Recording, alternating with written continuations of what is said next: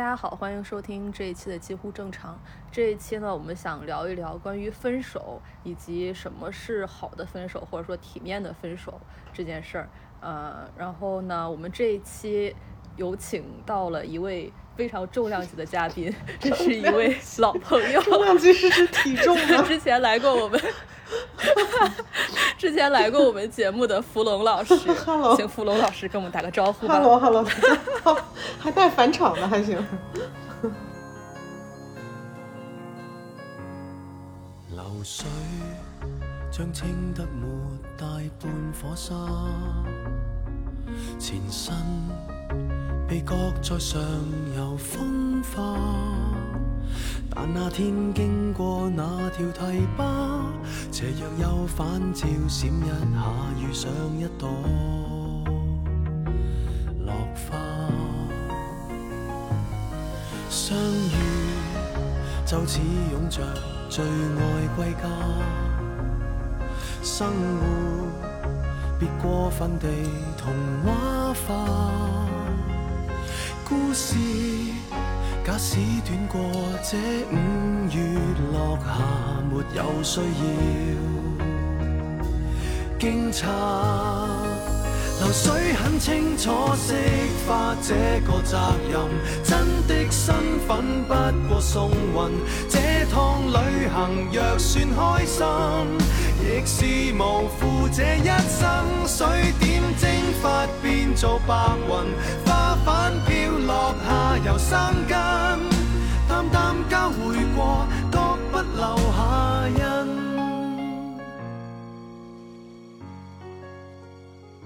对，就是为什么要录这期节目呢？事情是这样的，就是简单来说，就是前一段时间，嗯、主播之一，也就是我本人，经历了一个非常呃难以置信的分手，然后呃这个分手就是给我的震惊非常的大，以及让我非常的生气，以至于我把整个的这个时间线都整理出来，去给一个叫荞麦的情感博主投稿了。然后呢，呃，本来是非常愤怒的，但是看到那个投稿留言之后，非常的陶醉，就是每个人都说我很适合去写侦探小说，我就感觉到了人生的第二春，可能就从这个投稿开始了。所以就因为这件事情，它其实时间线非常长，就是，嗯，我身边的朋友其实一直都在跟着我一起所谓的追这个剧吧，嗯，所以今天我们经就把这件事情处理完了之后，我就一直在想什么是体面的分手，因为我经历的这个分手其实是一个非常让我觉得非常不满意的分手，对，嗯，就是，嗯，当事人就是对方他没有直接告诉我说啊我们分开吧，而是很莫名其妙的、很不清不楚的结束了这段关系，在在我很困惑的时候，他突然间，我通过我的种种的办法，发现，在我们分手之前，他已经跟一个女孩在一起两三个月了。然后，而且我发现他不是一个第一次做这样的事情，他是一个惯犯。就是我通过我的信息检索能力和工作了一阵子获得的所谓的人脉能力，找到了他跟我提到过的我知道的所有的他的女朋友，就是包括我一共四个人。嗯，我询问了这四个人之后呢，发现他基本上每一次分开和开始，这个几个就是两个女孩中间是有一个月、两个月或者四个月，她时间是重叠的，就是她没有办法去直接分开，她必须要有一个人给她一个算是一个安全网，她才能就是去过渡这个事情，所以我我觉得这是一种非常软弱的表现。那那你现在的心情是怎样？因为你当时刚发现的时候，应该是比较震惊的和愤怒的一个状态吧？对，就是芙蓉老师非常像小 S 在访谈，就是我刚开始是非常的，确实是很生气，然后而且非常震惊，就是可能对于很多人来说这件事情很平常，他甚至就像听一个什么八卦一样去听，但是当它发生在我自己身上的时候，我就觉得我靠，这事儿实在是太他妈震惊了。就是，而且我我我有我昨天去做心理咨询的时候，我咨询师他一直在问我一个问题，就是说在这个过程里面，你有没有觉得自己做错了什么？其实他是想告诉我说你什么都没有做错，但是他其实是真的就是在可能某一个瞬间，或者我刚发现这些事儿的一个某一个阶段，我是真的觉得我是不是做错了什么，我才摊上了这个事儿，我是不是有什么特质，才让我摊上了这个事儿。如果不是我怎么怎么样，是不是这件事情也不会发生？嗯，就是很，其实女孩儿很容易做这样的反思，但是其实是没有什么必要的。当然，这个反思也很正常吧，就是人可能经历了这种事儿的时候，你肯定会有一瞬间是不相信自己的。你你的震惊和愤怒是不是主要是来源于对这个就是比如说朝夕相伴的这样的一个人，他对你的背叛和欺骗，就是你之前没有经历过这种状态，所以这是你最核心的震惊的。对，就是之前，呃，在本人的恋爱经历里面，就是没有经历过这种因为这种原因就是分手了，所以我我会很理解不了，说为什么这么简单的一个事情分开就分开了，为什么不能直接说，而是要你找到了一个接盘的人，或者找到了一个安全网，你才能。分开，就是，所以我我，而且我同时感到很难过，感到被欺骗的是，我会放大这个欺骗，我会觉得说，那这个人跟我在一起做的所有的事情，是不是都是在骗我，都是假的？嗯，对，当然这个这个情绪可能呃过了几天之后，它就没有了，因为我会觉得说，当时那些快乐的时候是真的很快乐。而且那些快乐是当时就兑现的，所以它不存在什么，呃，假的。而且即如果它是假的话，我可能也不会那么难过。正因为它是真的，对比了之后的欺骗，我才会在当时那么难过。就是我发现啊，从从我身边的，包括我几个朋友的感情经历来看，我发现好像男的真的很难，相对来说吧，男的可能很难面对。去跟对方讲哦，我现在不喜欢你了，我想跟你分开，或者说我喜欢上别人了，我想跟你分开，好像很难面对这件事儿。我见过很多我朋友的男朋友都是，嗯，会哪怕他找到一个新的，或者他出轨被发现了，然后还会说，哎呀，也是我。也我我我两个都爱，我心里还是很爱你的，然后之类的，或者说他会找一个方式，嗯。冷暴力，然后直到女方提出分手，他就会觉得哦，不是我在做坏人，是对方跟我分手。然后或者说是他甚至会一直暗暗的埋伏，也没有什么大的表现，直到女方可能做了一个事情，然后他突然找到了一个找到了一个理由吧，就分手。但是呃，我记得我们前几天也聊过，就是你的这个前任为什么，嗯、你反复之前其实你说的你找你找到这四个女生都。提前说过，你如果喜欢上别人了是没关系的啊，你你要跟我讲就可以，或者是而且在你们相处的过程中，后来你也问过他很多次，是不是呃你有了新的约会对象之类的，但是他都表示没有，一直到最后，呃，他都在两边其实都在表现出一种我还是很很就是很爱你的，你对我来说非常重要这样的一个。一个情况吧。其实我觉得，因为我自己也很困惑于这个问题，但是因为我没有跟女生交往过，而且身边也没有听到太多因为女生劈腿而导致分手的这个结果，所以我我其实有点不太确定，是不是女生在同样的状况里面，他们会比较勇敢的会去说我喜欢别人了。然后，所以我们要分开。我只能说，可能如果放在我自己身上，我可能会这么去选择。但是我跟我跟你的经历一样，就是主播之一的经历是一样的，就是有 有有过一个还觉得挺不错的一个男朋友，然后当时呃到后期其实才交往了半年吧，但是到后期其实也不太好，然后我就非常郑重的跟他说，其实如果你喜欢别人也没有关系，就是但是你要告诉我。然后，因为焦灼是最让让人难受的，悬而未知是最让人难受的。因为我的价值观就是，如果在真相和快乐里面要选择一个，我一定选择真相，而不是快乐。就是我要知情。但是结果最后的分手还是因就是冷漠，也不是冷漠吧，就可能就是说一种刻意的疏远导致的。结果我后来，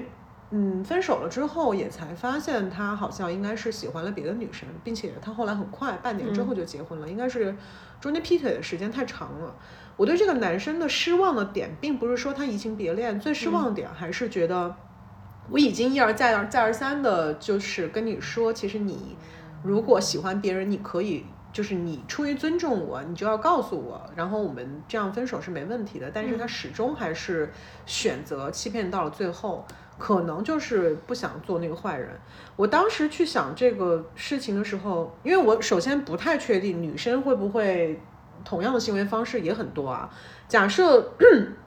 是男生比女生真的多，如果某个社会条件说起来，我就是结论可能是这样的话，我自己在想啊。就是其实男生他因为也在这个男权社会里面，从小我们所有的人被灌输的就是男生要对女孩子负责。嗯，然后我我有的时候在想，我不是替他们开脱啊，我就非常客观的想，他们是不是每一个男生刻在他的印记忆里面的，就是要对女生负责，这是一个呃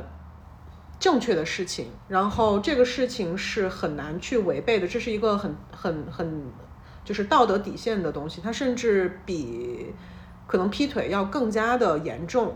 然后所以他们才会就是这么极力的避免去面对这个事情，去坦率的讲出来这个事情。这是我我当时在想，是不是有这样子的一个可能？当然前提还是我不太知道这个社会调研的结论是不是真的，男生啊这样处理的方式会比女生多。嗯，我觉得可能有一部分原因是他觉得他需要负责，但是。他同时跟两个人一起交往的话，其实他对两个人都不负责。然后我分享一个咨询师的观点吧，就是咨询师说，可能，呃，这种行为就是，就是恰恰证明了他只在考虑他自己。就是如果他真的喜欢过，就是如果他是一一个有健全的爱的能力的人的话。他可能不会用这样的方式去结束这个感情，因为他如果真的有健全的爱的能力，并且爱过一个女孩的话，他可能不舍得这样去伤害她。就不管他爱的是这两个女孩中的哪一个，就是因为这对双方都是一种伤害，所以要么就是还有一种，还有一种呃原因就是他太考虑他自己了，就是在整件事里面他没有想过。别人是怎么想的，或者他应该对别人负责，或者别人会不会不开心？他只是想说，那我自己应该怎么开心？我我什么时候往后退、往后撤？我什么时候去开开辟一个新的关系，是对自己最有利的？就可能他一开始想的就只有自己吧。这肯定是的，他不论是出于什么样子的动机去回避这个东西，他其实总体上来讲，他最终还是让自己减轻负罪感嘛。嗯，对。那这是完全基于自我的一种考虑，就不管他的原因是什么，结果其实就是这样的。嗯，以及他这么做的动机其实就这样的。我类似案例就是我有一个朋友，呃，他前两年的时候吧，当然有一段恋爱是他特别特别投入的一个关系。呃，然后呢，后期呢，这个男的就劈腿了，然后，然后这个劈腿的对象呢，还是这个女方的朋友，呃，他们三个甚至时常共处一室，然后呢，呃，还经常一起去干什么？他之前并没有这种，并不觉得他们俩有什么可能，所以说也没有。就是考虑过这方面的问题，然后后来他发现，呃，他也是通过手机记录发现的，就可能他们三个共处一室的时候，他们就是他这个男朋友和呃另外这个女生在互通消息，就是有一些就挺比较相近的事儿吧，就比如说。当时那个男的在北京，他在上海，然后他还就是北京可能冬天比较干，他还买给那个男的买了什么加湿器之类的，然后结果那个另外那个女生在用，他发现了这件事儿，去对峙了之后，就尽管这个事情已经到这个情况了，那个男的还是用一种呃。他没有办法，他两个都爱，他对你们的，他对我，我对你们的爱都是非常认真的，然后都是很真挚的。就然后他们三个人这个纠缠的关系，后来纠缠了很久，搞得闹得非常抓马。包括他还有另外我身边的几个女性朋友吧，他们的和前任的分手，很经常都有这个情况，都是男方特别难做坏人。他有的有的甚至他可能是突然却说自己情绪很差，情绪崩溃了，要自己独处一阵儿，然后就就人没了，就消失了，呃，然后留着女方觉得啊这是什么，然后开始胡思乱想，然后崩溃了，然后这关系崩盘，呃，或者是像像像之前这种劈腿被发现，还有还要解释，呃，或者是呃，我也听过一个男方的说法，就是我认识的一个男的，他和他的之前的女朋友，呃，也交往了好几年，然后呢，他觉得，呃，其实两个人是没有什么真正意义上的未来的，就是在此他的未来意味着结婚，呃，他觉得不是一个好的这个长期关系，也不是一个好的结婚对象，呃，但是呢，他一直也不会提分手，直到有一天，呃，那个他找了一个就是女方，呃，可能就是不可就觉得不可逆的矛盾吧，不可原谅的矛盾，然后呢，他就跟女方分手了。啊、但是但是他其实心里觉得，这这么几年来，他就觉得其实这不是一个会有结果的关系，也不是一个长期发展的对象。啊、但是他并不会在发现这件事的时候，或者在中间有矛盾的时候，就提出我们不太合不太合适，我们就分开吧。你你刚才说的那个那个男生，他说你们两个我都爱，我都舍不得，我都是真的很爱。就我觉得这种男生嗯已经在男生里面算是非常勇敢的，起码他可以承认他同时爱了两个人，他可能要么就是选择困难症，要么就是他真的都喜欢。就是我觉得能这么说已经非常勇敢了。相比之下，你知道像有些男生吧，嗯他会跟这个人吐槽那个人，跟那个人吐槽这个人，就是，但是他们在，嗯，跟他们说的都是啊，我我我很爱你，我不爱他，就这种，就是我我觉得这这可能是哦。骗骗子里面更更低劣的一种吧，就是他能承认他喜同时喜欢两个人，我觉得这已经相对来说很勇敢了，虽然这也很胡溜八扯。然后哦，对，还有一个特别搞笑的事儿，我有另外一个朋友，嗯，他呢之前和一个呃男的交往，这个男的跟他说他已经离异了，嗯然后呢，但是呢没有没有从和前妻的家里搬出来，嗯、然后呢好像好像还给他看过离婚证，然后呢，嗯、他后来就是这件事儿，他一直认为他们是离异了，但是呃因为呃种种原因没有分居，然后呢，隔了很久之后，那个男的的太太嗯。跟我这个朋友打电话，然后跟他对峙，然后呃，后来他们他发他才发现这个男的跟他的老婆说，哦、因为他老婆是知道他有一个女朋友的，然后呢，他跟他老婆说，我这个呃女朋友有重度抑郁症，所以我不敢跟他分手。嗯，然后呢，他跟我朋友说，因为我老婆有重度抑郁症，所以我不敢从家里搬出来。哈，这这就是那种很习惯性的甩锅给别人，就是不管有没有这个锅，反正我先甩了，就是这样，你也你也好过，我也好过，咱们都好过，我还能同时维系两段关系，就是各种骗人家甩锅呀。嗯，然后就是他发现这个事儿的时候，其实也是有一种内心的坍塌吧，可能就是就是一种呃，你对这个人，我我其实我有一个这样的感触，就是大家在陷入一段关系里的时候，呃，当这个人离你很近的时候，其实你会忽略很多问题，你会自我说服很多东西，你会觉得。嗯，这件事这是合理的，或者你你就是会相信他，会觉得他不是一不会是一个那样的人，但是可能过去之后，过了很一段时间，然后你可能你不在这个状态里了，或者有一些事实就是挑出来了，被发现，才发现哦，原来当时怎么会觉得他就不是一个这样的人。包括就像你的这个前任，嗯，有很多事儿其实是很小的那种那种信任的坍塌，就是他讲的一个什么什么，他去哪儿了？他其实是坐这个地铁是去另外一个地方，对然后或者是就是非常细节，这个旁人听上去好像是一个细枝末节、很琐碎的一件事儿，但是对于当事人来说，他的那个呃打击其实是呃挺大的吧。对，就是就是当事人的感觉就会说，你要是骗一些很关键的问题，就像你刚才说的那个老婆抑郁症、女朋友抑郁症那种，你这种很关键的你解释不清楚的问题，也就罢了。但是他为了圆谎，他需要每一个小的细节，他都都去说谎，就是就那种感觉就让人觉得所有的话都是假的，就而且觉得很累，很没必要。就是你说你要是把这个功夫用到别的事儿上，就对。但是讲真的，我想问一下你们，你们有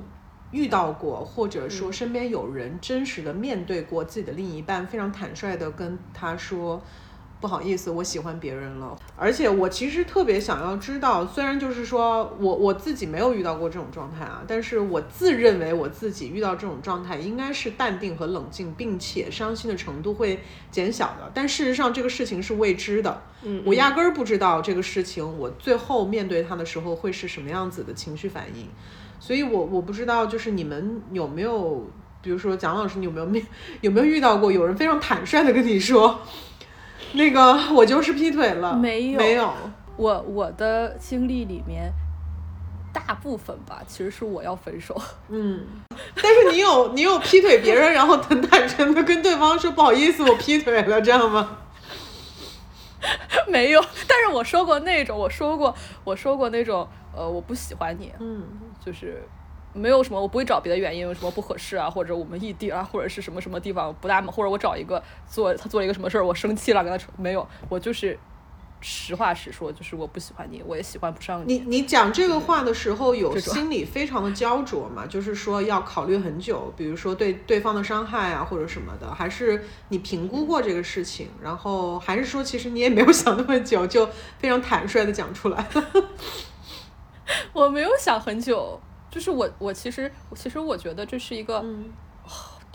我觉得是一个比较好的处理方式吧。呃，我也想过要不要找一个什么其他的理由，但是后来都没有，我就直接说了。嗯，就是这个原因。那你们觉得，就是说，如果对方非常坦率的跟你说我不喜欢你了，或者我喜欢别人了，和呃以这种，就可能你们都不会知道真相。然后，但是他用了欺骗的方式结束，比如说刚才用了很多借口去结束这个关系。对于你们来讲，你们觉得造成的伤害的程度哪一种会更大一些？嗯，我觉得，我觉得可能没法评估呀，这个没有没有对比。对，就我先说，其实我有经历过那种我喜欢上别人的事儿，但是这个事儿有点乌龙，就是。就我大学的时候，当时跟我大学那个男朋友在一块儿，然后呢，突然有一天对他的一个朋友，一个男生，哇，我就是 crush 了，当时就，我就贼激动，我还，然后我就跟他说了，抱着，呃，抱着那个坦诚的这个心理，我就跟他说，我说我跟你说一件事儿，我对你的那个谁谁谁朋友有一些好感，然后，他一开始有点沉默，过了一会儿。他跟我说，他说，但是这个人好像是 gay 呢，我就，我就当时觉得特别的生气。你也不能因为不想让我喜欢他，你就污蔑别人，污蔑也不是污蔑，也 gay 也不是污蔑，就是你也不能乱说，对不对？就是人家，然后我当时说的那个语气我还记得，就是我跟你说一件事儿，我就是对他有点好感，我也不是要跟他在一起，我就是觉得这个好感很奇妙，告诉你一下，跟你分享一下。然后还他妈分享呢，然后第二天真的去跟那个男生确认了，他真的是 gay，然后这件事情就，我就马上下头了，然后下头之后这件事情就被当时的那个男朋友一直嘲讽，一直当笑话一样跟别人讲，因为他真的很搞笑，就喜欢上了一个 gay，然后还告诉了自己的男朋友，对。嗯，就是我当时跟他讲这个事儿，我就觉得，哎，这个感感觉很奇妙。我也并不想跟他分手，我只是对这个男生有一点点好感而已，也没有想要跟这男生做什么其他的进一步的事情而已。然后我我就觉得很很好玩，就把这个事情分享给对方。但是如果我真的是碰到了这种情况，就是有一个人告诉我说，嗯，不好意思，我喜欢上别人了。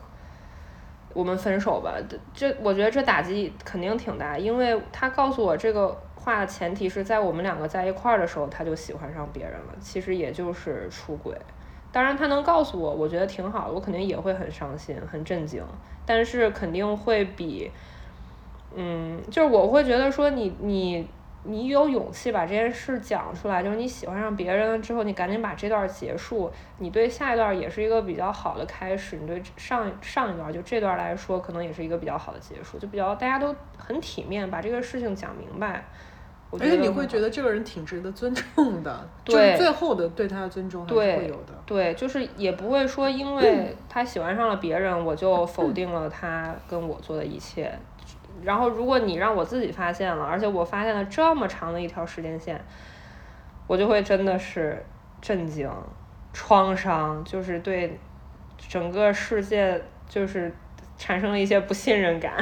然后你对这个人的所有的评价，基本上就是变得非常非常负面，连好的那些东西你都会觉得可能是假的。对，就是我我我甚至会觉得说，如果这个时候。因为我的朋友都已经知道了，就是他们全程追剧都已经知道了这件事情。我我突然跟他说，我觉得这个男生哪哪哪一点还挺好的，我我会说不出口这句话。我会觉得，大家会不会觉得我在浪费大家的感情？都这份上了，你还在说他好，那我们追剧不是白追了？就是我会有这种感觉。对我当然我自己也说不出来，我没有办法去客观去对待这些事情了，就已经。而且其实我我自己观察你在不知道这些事情之前啊，其实那个状态是更为纠结的，因为，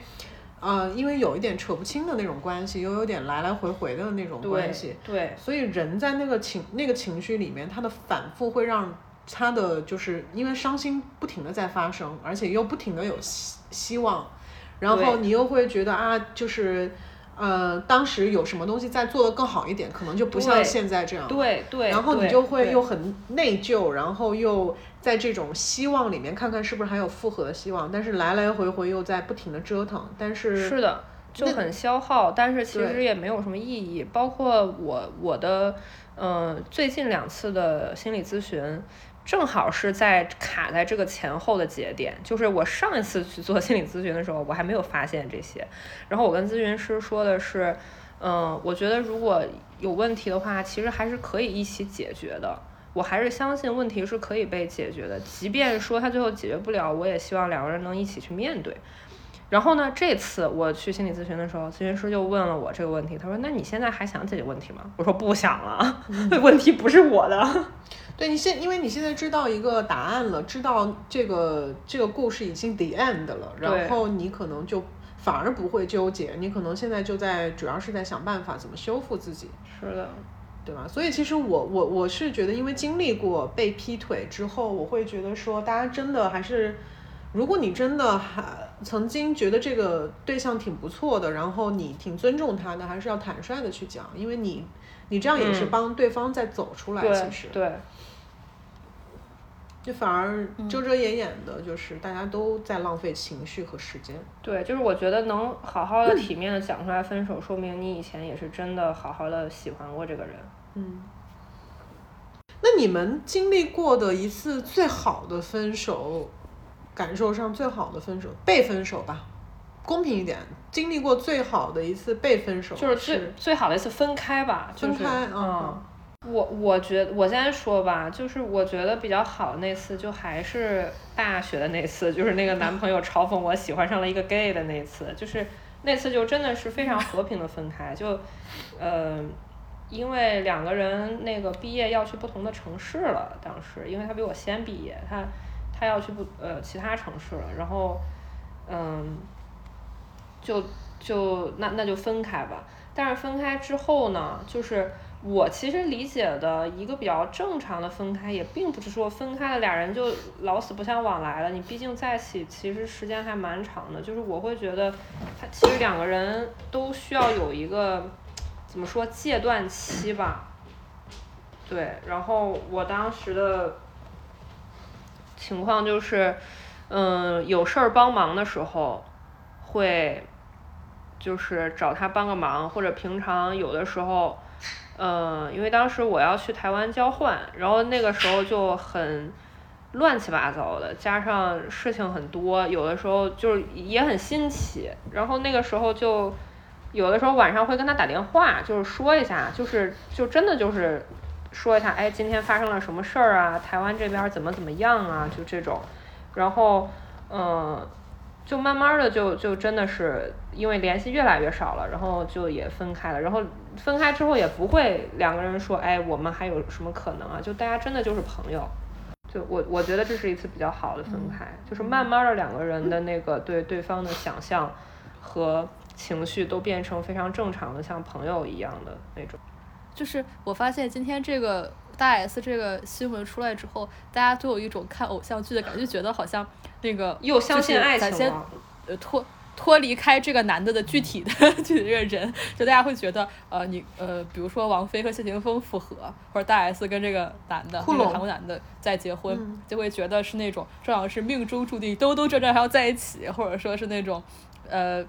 说这个男的说跟大 S 分手之后就再也没有谈过恋爱，呃就这种故事，你们有那种分手之后很久再复合，或者是就这种关系吗？就是你你会你会当时会有感觉说，好像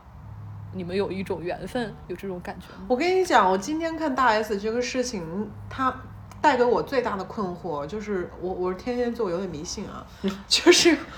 我真的我当时就在想，有哪一个男朋友现在跟我说结婚，我马上就愿意跟他结婚的？嗯，没有任何一个人。就是那些人，他在我的生命里面好像已经变成了一个陌生人，就好像一个陌生人跑过来跟我说，咱俩结婚吧。，对，咱俩结婚吧。就是我现在内心里面没有任何一个人，他跟我就是发生他们同样的事情，我我可以马上下决断说，我可以跟这个人去结婚。虽然我很佩服大 S，但是我今天最今天最困惑的就是，大家都有这样子的人吗？大家心内心里面都有这样的人吗？你这个问题我也想过，我今天就想过这个问题。那你的你的答案是啥？就是你会有期待一个说你你会跟谁，或者你你就回答你刚才自己说的那个问题就好，就是有没有那种过了很久又复合的那种，或者你期待跟谁复合？我没有过，也没有。而且，尤其是尤其是走到结婚这一步，你要是说，比如说大 S 和这个人又重新在一起了，这件事儿我觉得还比较好理解。嗯呃，但是走到结婚这一步，尤其是对于大 S 这样一个她的个人情况来说，我觉得这完全没有必要。嗯好像是因为说台湾现在的政策是只有亲属，就是你只有结婚了，俩人才能见面，要不然就是其他地方的人就没有进没有办法进入台湾。但是我今天看好多人在说啊，就是比如说在说大 S 结这个婚有各种各样的原因的分析，她为什么要才离婚一百天就要去结这个婚？但是反而我现在年纪比较大了，我看这个事情我就会觉得，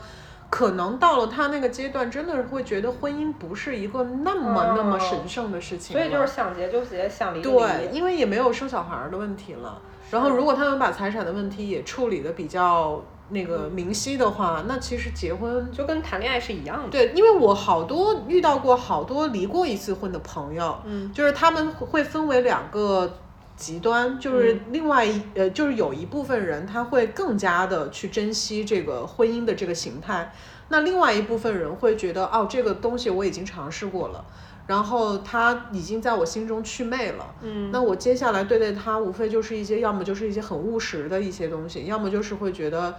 呃，比如说婚姻是一个礼物啊，想要送给对方，就可能没有把它的意义拔得那么那么高了。所以其实我我今天看他们，我反而觉得大 S 可能是觉得啊，那反正要见面很麻烦，那咱就结个婚吧，那又怎么样的呢？对吧嗯，对，我觉得这个也很有可能，就是反正是结婚嘛，然后如果说不行，那再离婚呗。反正也不是没离过。对，但是我挺欣赏他跟他所有前任的分手的方式的，就是那个是在我心目当中比较模范的，嗯。我自己心目当中比较模范的分手的方式啊，就是没有什么太多的废话，嗯。然后也不不想向任何人去交代自己的细节，然后我下定决心要分开，那我就昂首挺胸的往前走。然后后面的这些事情，我就不再浪费一秒钟的时间了，然后就就尽快的去 move on。然后如果发现，因为我看他以前跟陈鲁豫的访谈，就是说如果发现真的有不合适的地方，哪怕我现在还爱这个人，我一定会去控制自己说，那我们有很大的目标上的的的 gap 那那那部分是没有办法弥合的，那就一定要分手。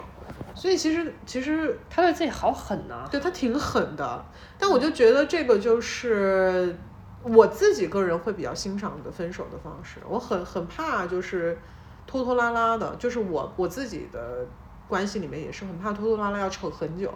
然后再耗费一段时间在已经一个要死亡的关系里面，我就不想再浪费这个时间了，就赶紧的，大家别废话了，赶紧吧，分吧，然后下一段就开始。嗯嗯，我觉得这个跟个人的性格可对能关系挺大的。对于我来说，我觉得，呃，我我我一方面，我我是觉得，呃，我如果说，比如说在一段关系中，然后我有了新的喜欢的人或者新的关系，那我应该就会直接说，因为我觉得，因为你衡量一下，我会觉得。撒谎，然后不断的圆谎，不断的解释，然后这种带来的这种情绪劳动、这种压力，可能比直接说这个情绪压力更大。对，呃，然后对我来说，可能可能我直接说把这个事儿解决干净，可能对我来说是一个压力更小，然后呃更更好，也更更体面，然后也更尊重对方的一种一种处理方式，对我来说也更轻松吧。嗯，但是对有些人来说，可能他觉得呃撒一些小谎啊，或者维持着，对他来说不是一个很大的情绪劳动，可能不是一个很大的负担，所以可能他觉得这样 OK。嗯，然后我我的性格可能没有那么多的，就是因为你刚才说那个，呃，你之前跟你大学这个男朋友，后来还会互相打电话呀，就刚分开之后有一个阶段期嘛，然后我就在想，其实我我是一个不是特别对他人有很强的情绪的依赖的人，就是哪怕是我的好朋友，我也很少会说我今天很难受，我今天很很很很生气，或者我今天很伤心，我需要呃跟别人一定要倾诉一下，或者是这种，我我很少有这样的情况，嗯、所以嗯，我可能会比较倾向于比较干脆的，就是呃就分开。然后我还有一个特征，就是我是一个特别，我是一个很要尊严的人，就是我我会嗯我会有很多包袱。嗯，就比如说，有点类似你刚才说的那种，就是你和别人，呃，已经跟很多朋友已经追了剧了，又说这个人有点好，就我就会说，我刚才我之前下了那么大决心，我表现的我这么决绝，现在我在我在表现出说我又要反悔，那不行，对，我会这样。然后这个是一方面，我会有包袱，然后一方面是我觉得对我来说，可能我的尊严或者就这种可能比我到底还爱不爱这个人。我还喜不喜欢他，或者我心里难不难受，这件事儿都重要。呃，我可能会我自己，我就是难受，我自己一个人在家里难受，但是我可能也不会说我一定要忍不住打电话去跟他哭诉，或者说我一定要怎么样去，呃，对我我可能就是比较要面子，你知道，就是对，嗯，所以我不太会有那种绵延很久的，然后分分合合，呃，然后非常纠结的这种。关系一般都结束的比较干脆。哦，你你你说的这个有点像，就是我在一开始说我联系上的另外那几个女孩里面时间线最近的那个女孩，她其实就是这样一个人，就是她，我们两个聊的挺多的，她就跟我说，她之前跟所有的前任分手，就是分了就删了，然后呢，她自己也会，她就是也蛮坦白的吧，她说可能。他这个人情绪比较迟钝，可能过了半年之后，他会突然很伤心、很难过，或者是突然想到了这个男生，会觉得嗯，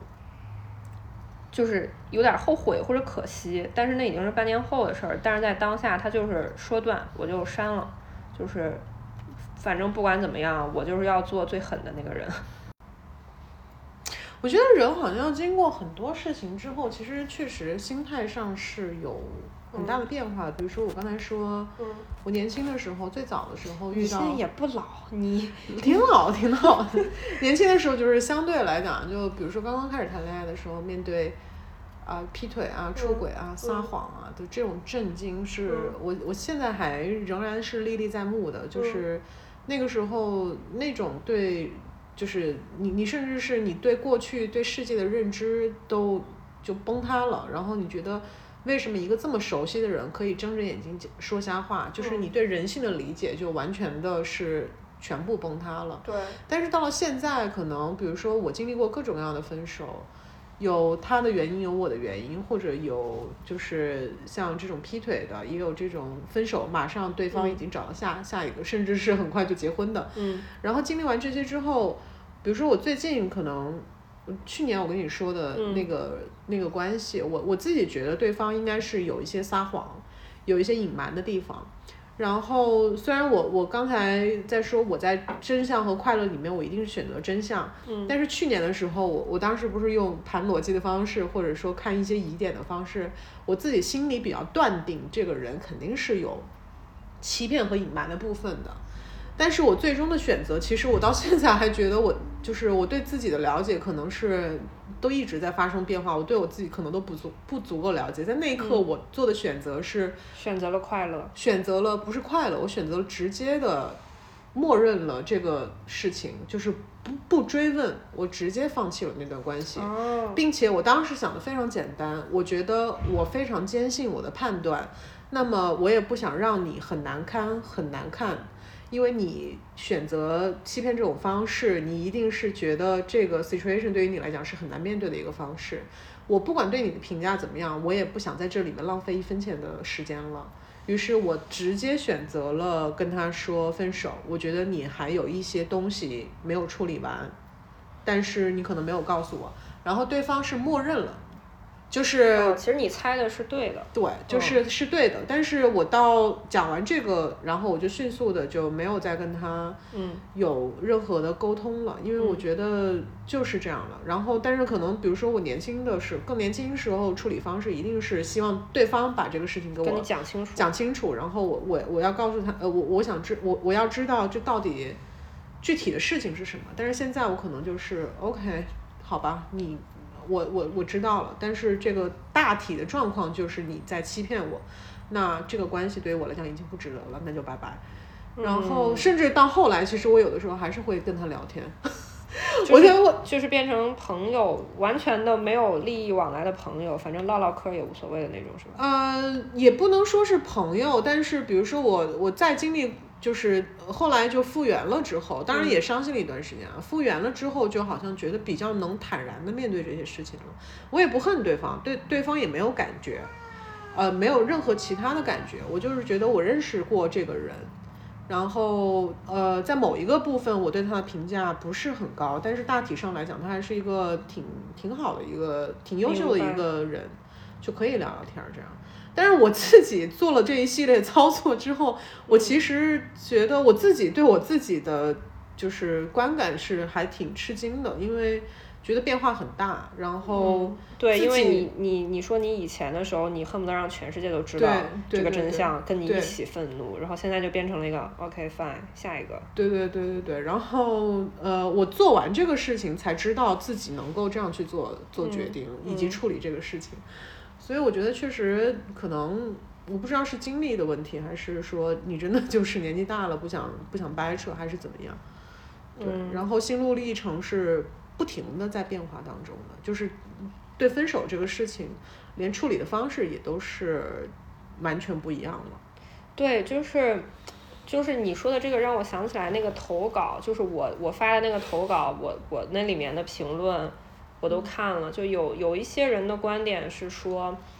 他其实也经历过类似的事情，然后看完这个投稿之后，他本来觉得人人际关系完全没有办法修复了，他看完之后，他觉得觉得心里有安慰到。然后呢，有一些人的说法就是，啊，已经知道他在是个骗子了，或者说他怎么着怎么着了，为什么还要去调查这个时间线？你不累吗？就是，嗯，我觉得就跟你刚才说的一样，就每一个人面对这些事情的方式是不一样的。可能有一些人他就很痴迷于找到这个真相，比如说现在的我，我就会觉得说找到这些真相。是，然后去印证它是一件让我非常兴奋的事情，就是我自己会觉得真的很像一个在看一个侦探小说。但是可能对于有一些人来说，就是啊，我知道这个人我已经给他定性了，我就不浪费时间，我就继续往前走。可能跟人生阶段也有关系。对，嗯但我总体还是觉得，就是说，呃，到到了这个时候啊，因为你不是过错方，嗯，那怎么样去处理，让你觉得更舒服，就对怎么样去处理就好。对，就是你觉得你需你需要发泄，你需要骂人，或者你需要让他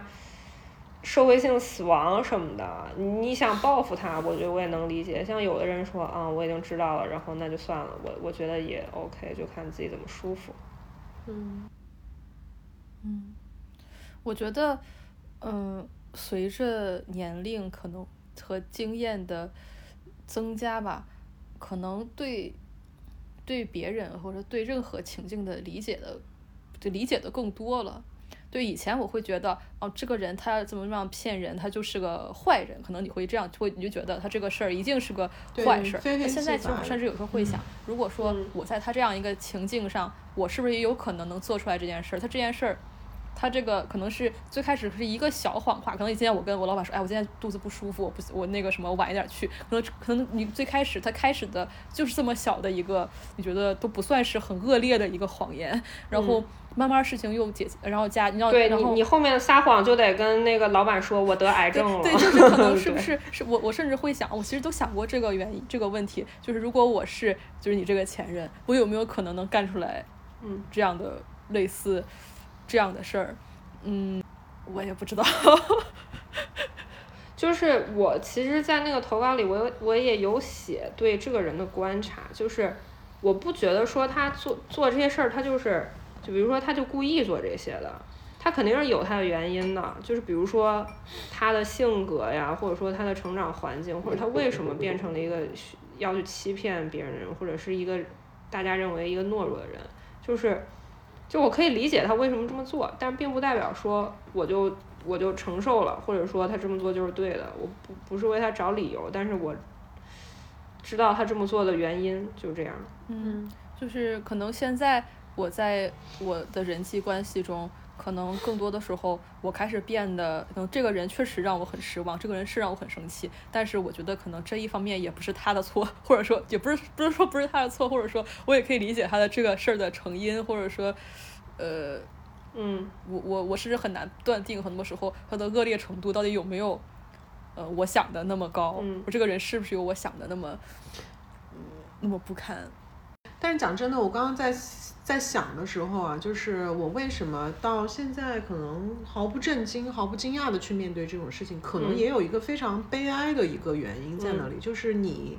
其实是对人的期待值降低了非常非常多。对，然后你甚至觉得这些事情是很普通的事情，对，这就是可能 就是矫情一点说，可能是成长代价 吧。但是嗯。可能就是你对很多事情越来越麻木导致的，但也是个原因，可能就你一方面你的理解力不停的在增长嘛，然后你你能够去理解的情境越来越多，另外一方面你事实上伴随着是你对人类或者说伴侣这个事情的就是期望值的下降。对，其实我在想，我为什么知道了这个事儿之后，我这么的震惊和生气，就是因为我真的是，我我真是头一次发现人性它竟然是这个样子的，就是我发现人为什么能他做出来这么多奇怪的事儿，就是就是突破我的理解下限了，所以我我才会觉得说我很震惊，但是我讲出来之后，我那天我那天就跟他们讲，讲完之后。我我们就开玩笑说这个去投稿给荞麦会火吗？他们就说可能不会吧，因为你这个也不是多爆炸的东西，大家好像都知道你这个你这个火的那个没有太火的迹象，可能不能火爆全网，这这事儿挺平常的。然后我听到这个之后，我就特别的伤心，天呐，我都伤心了一个星期了，你们跟我说这事儿很平常，对，然后。现在我就觉得说，我现在能，呃，我我当时能特别的生气或者震惊，是因为我真的没有接受过人类这么下线的下线。对，可能我再再过一段时间，或者我认识更多人之后，我可能也会觉得，哎，人性或者说关系其实就是很丑的。这样这样说好吗？我们还是一个真善美的播客吗？这但这可能也是真相的一部分吧。嗯，有对可能是啊，可能是真相的一部分吧，就是但是要付付出一些代价去看看到这些东西吧。我最后问你们个问题吧，就是因为我很喜欢问别人这个问题，这个也是以前男朋友问我的问题，就是真相与快乐，你们选择哪一个？我我嗯我想说的就是说，假设啊，在一个关系里面，对方其实你跟他相处的特别特别好，一切都很美满，甚至没有乱七八糟的东西，在跟别人的关系的比较里面，他还算是一个挺好的一个关系了。嗯但是他又劈腿了。这个时候，其实很多我们听到过，很多女生会说，或者男生会说，你只要大部分女生嘛，说你只要不让我知道就好了。尤其是在婚姻里面的女生会这么说啊，反正只要不让我知道这些东西就没有关系，只要我的跟你的关系是质量高的就可以。嗯然后我不知道你们会，比如说在这样的一个很具体的情境里面，会去怎么看待这个事情？你要选择真相还是快乐？但是选择快，呃选择真相之后，你的即使你身边的这个一直在的这个快乐，快乐就完全没有了。嗯，你选啥呀？我选快乐。我选真相，就是我是这么想的，嗯就是首先你让我知道这个真相，嗯，就是刚才听众朋友们可能没有听到，就是我重新说一下这个，就是刚才我们提到了一个朋友，这个朋友呢，就是呃，因为中途跟妻子的婚姻生活中中途不小心开了个小差，真的喜欢上了另外另外一个女生，他也很坦白的告诉了他老婆，然后被老婆扔了一个杯子，老婆勃然大怒，然后。然后他就说，以后我就算喜欢别人，我也再也不敢跟他说了。本来是打算坦白的，但是坦白换来的结果不太好。但是我我是很想反驳他这个观点的，就是我我会觉得说，如果你，呃，你期望的结果就是你，你告诉你的伴侣，然后你伴侣平静的接受了，我觉得这也很不正常吧。就是正常人的反应可能就是会崩溃一下。正常你告诉伴侣，伴侣可能就是会有各种各样的反应啊，不是说只有你期待那种反应才是对的反应。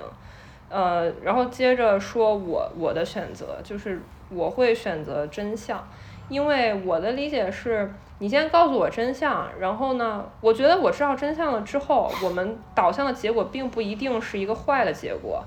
可能就像我刚才提到的啊，我我可能只是喜欢上了这个人，但是我并不想跟你分开，我只是对他有有点好感。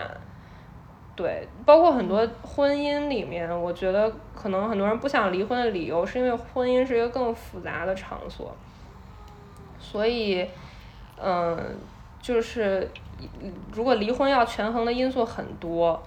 包括荞麦的投稿里面也有很多，就是就是很多人知道了对方出轨或者对方暂时的喜欢了一下别人，但是呢。两个人可能最后还是在一起。我觉得人性或者婚姻关系它就是很复杂的嘛。但是我觉得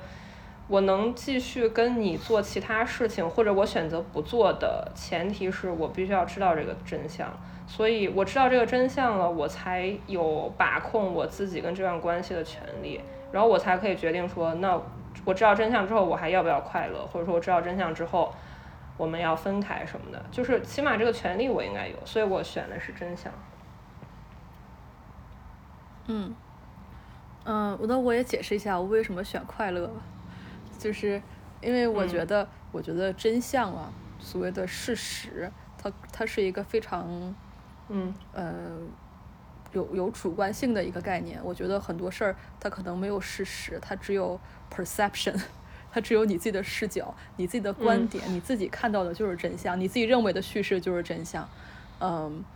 呃，我可以举个例子，就是，嗯，之前我在网上看到一个博主，也是收到了，不是荞麦，是另外一个博主，也收到一个私信投稿，然后大概的意思就是说，呃，大概是一个女生讲了一个类似于，你就可以简单的理解为有点像《迷失东京》那样一个故事。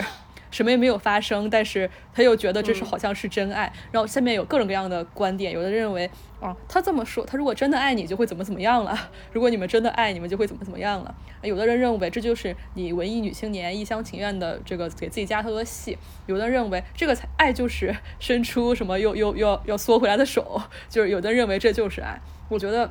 嗯，就是很多时候真相，呃，它。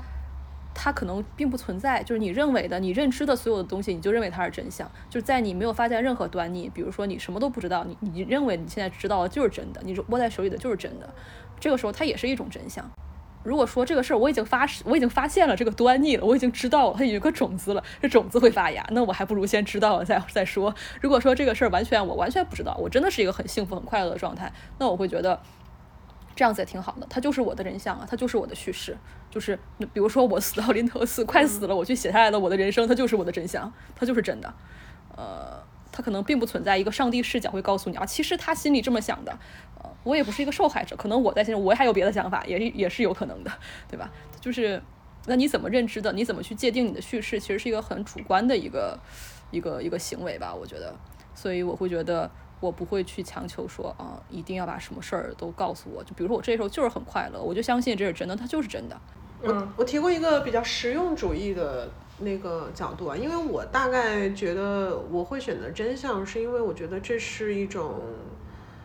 呃，我可能跟你的想法差不多。然后另外觉得，我觉得如果你尊重我的话，你应该告诉我真相。但是其实从很实用主义角度，我觉得是这样的，就是因为我是一个在生活里面洞察力挺强的一个人。嗯，因为因为他狼人杀玩的特别的好。就是我觉得就是很难，就是破绽这个东西就是很容易被我发现。嗯嗯，那其实有的时候你来告诉我真相，事实上是能够，如果还想继续这段关系啊，就是不论是想继续还是不想继续这段关系，你都应该告诉我真相。你不想继续这段关系，你告诉我真相，我们很快的去结束它。对，如果你想继续这段关系，那对于我来讲最重要的就是坦诚。我对你的信任感，这是我们可以继续保持快乐和兴奋的，呃，幸福的一个最核心的东西。因为没有这个前提，可能我处时刻要处于这种焦虑、怀疑、猜忌当中，我再也不信任你了，我是没有办法跟你交往下去的。那如果你不告诉我真相，而是被我发现的，那我们，你如果仍想跟我继续下去，那这个事情就不可能了。所以就是。从一个非常实际的角度，你都必须来告诉我这个真相，不论你想选择继续还是分手，对。然后，所以我呃，因为就对于我来讲，感情肯定是需要，就是我刚才说的那个互相信任是非常非常重要的。这可能是我跟一个人会做，就是进行长期交往的一个基石。当然，很多人可能不是。就是他的他的他的权重可能没有那么高啊，但是对于我来讲，他很高。对。所以，而且洞察力又很强，所以我觉得从，呃，正反逻辑上来讲，你都应该告诉我真相。嗯。然后，另外，我觉得就是说，呃，如果你曾经欣赏过我，就是了解过我，知道我的人大概是一个什么样子的人，对我是有比较深刻的理解的话，我觉得。你也不用害怕告诉我真相，对对吧？就是我既不会歇斯底里，也不会就是死乞白赖的缠着你，又或者怎么怎么样。就是我觉得那也是两个人之间这个感情的意义所在。那你欺骗我，无非就是对我不信任嘛。就是你可能会觉得你会闹，你会哭，对。然后我不想有这这个麻烦，那其实本身就是对我的一个极大的误解。所以从尊重的角度来讲，我也觉得你应该。你应该比较能，就是知道我是一个什么样子的人。对，我比较同意你说的这一点。哎，你觉得？你觉得你，你现在觉得你进入下一段关系，你还会重新获得安全感吗？你现在以目前状态推测，就是我可能不会那么轻易的去进入一个完全的把自己交出去的。就是全身心的相信对方的这么一个状态了，我会观察蛮久的，但是一旦我决定了，我可能还是会去相信他，因为如果假设我相信他了之后，他再发生这次的事情，我觉得首先他也不是我的问题，呃，其次我已我应该已经有应对的办法了。昨天咨询师跟我说，他说就是因为好多好多那个。我去问那些女孩的时候，她们就有一个女孩就说：“哎，姐姐你怎么这么傻呀？之类的，你被他骗的好惨啊！”其实我对这个话是非常不舒服的，就是其实他是在指责我，就是意思是你怎么没早点发现？他这个人就凭一张嘴，你被他骗得团团转，就是我其实是很不喜欢这种指责的。然后，但是我当时没有跟咨询师说的这么细节，他主动跟我说的，他说如果你。一个正常的两个人，他走进一个亲密关系，如果你想要获得一个积极的稳定的、深入的发展，你是不会去做一些很不相信对方。你相信对方是你的本能。如果你就就像那个荞麦很多投稿里面，他都会投稿说啊，我去看了我老公的手机，我翻手机翻到了他跟他家人怎么说，我说的很难听。就是我会觉得，如果你去选择了翻手机，其实你本来就已经不信任他，那你们，你们何必呢？要么就 散了算了。对，就我会觉得我也不想去做翻手机这种事儿，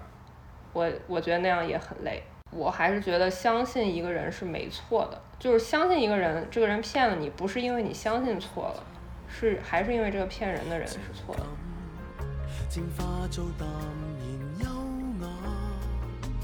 自觉心境已有如明镜，为何为天降的气客泛过一点浪花？天下并非只是有这朵花，不用为故事下文牵挂。要是。彼此都有些既定路程，学会洒脱。